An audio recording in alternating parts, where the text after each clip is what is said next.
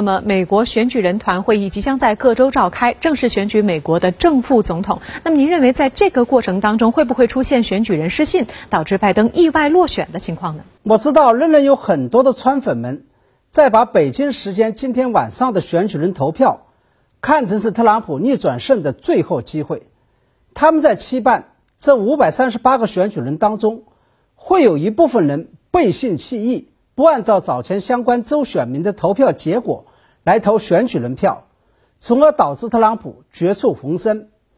而在我看来，这种可能性基本上为零。这背后的原因就在于，虽然在历史上曾经出现过个别选举人失信、不按照选民意愿投票的情况，但是因此而改变美国大选结果的现象却从来没有发生过。更何况，一个是本次拜登与特朗普获得的选举人票差距实在太大，按目前计票结果，拜登应该获得三百零六张选举人票，特朗普只获得二百三十二票，这意味着至少要有三个拜登已经胜选的州出现集体变节事件，特朗普才有可能咸鱼翻身。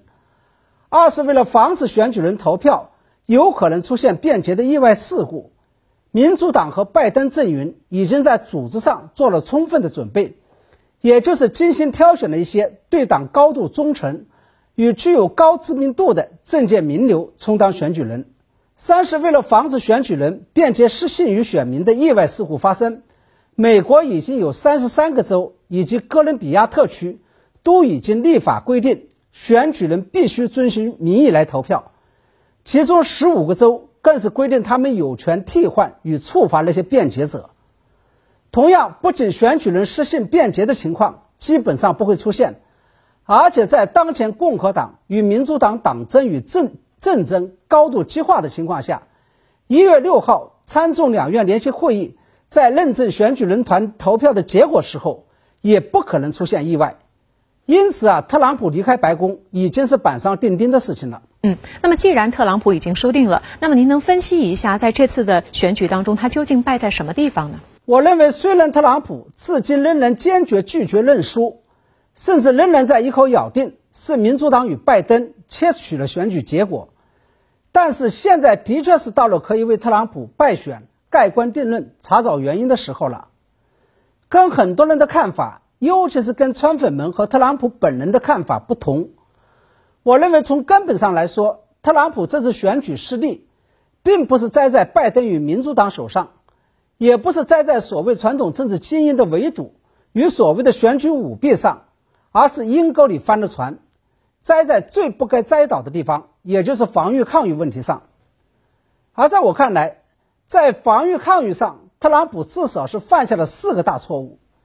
一个是在疫情初期口无遮拦、不懂装懂。以政治凌驾于专业之上，带头不戴口罩，并且拒绝颁布居家隔离令；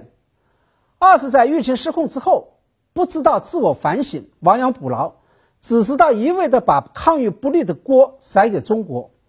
三是明知美国疫情已经失控，导致了二三十万人的死亡，仍然为了自己的政治利益而举办大型选举造势活动；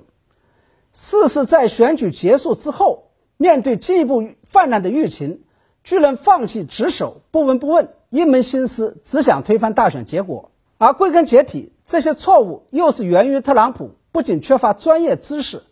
而且缺乏常识与理性，尤其是缺乏对生命的敬畏意识。因此，从这个角上面来说，特朗普又是栽在了自己身上。可惜的是，至今为止，特朗普仍然自我感觉超级良好，不知道问题出在哪里。嗯，那我们看到呢，在刚刚过去的周末，仍然有数千特朗普的支持者走上街头抗议美国大选不公，并且因此与拜登的支持者爆发了冲突。那对此您又怎么来看呢？我个人认为，对于周末华盛顿街头的冲突事件，特朗普本人要负主要责任。正是因为特朗普团队提出了一些无法拿出确凿证据的选举舞弊案件，以及特朗普的律师滥用司法程序提出了大量的司法诉讼案件。才使得特朗普的始终支持者至今仍然盲目坚信，特朗普被人被人害了，并且执意要以街头抗争的方式来帮助特朗普讨回所谓的公道。而更加让人难以理解的是，作为一个仍然在任的总统，特朗普不是想方设法平息支持者的情绪，想方设法弭平美国社会被撕裂的伤口，而是坐着直升飞机低飞掠过示威人群，给他们撑腰打气，甚至是发推号召更多的人走上街头。不过，我认为从周末只有数千人走上街头中，我们也可以看出，多数特朗普的支持者已经选择了低头认输，接受败选的结果。同时，根据福克斯的最新民调，只有不到四成的民众支持特朗普的行为，相反，却有超过六成的美国人认为，特朗普的所作所为将会对美国的民主制度造成伤害。另外，我注意到，在通过司法手段。挑战选举结果，以及发动民众抗议选举结果双双失败之后，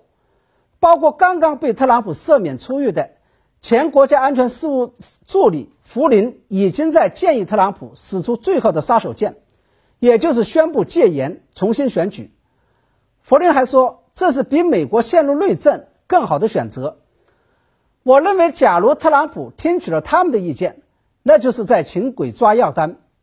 这个动作压根就帮助不了特朗普保住总统位置，他只会让特朗普自我毁灭。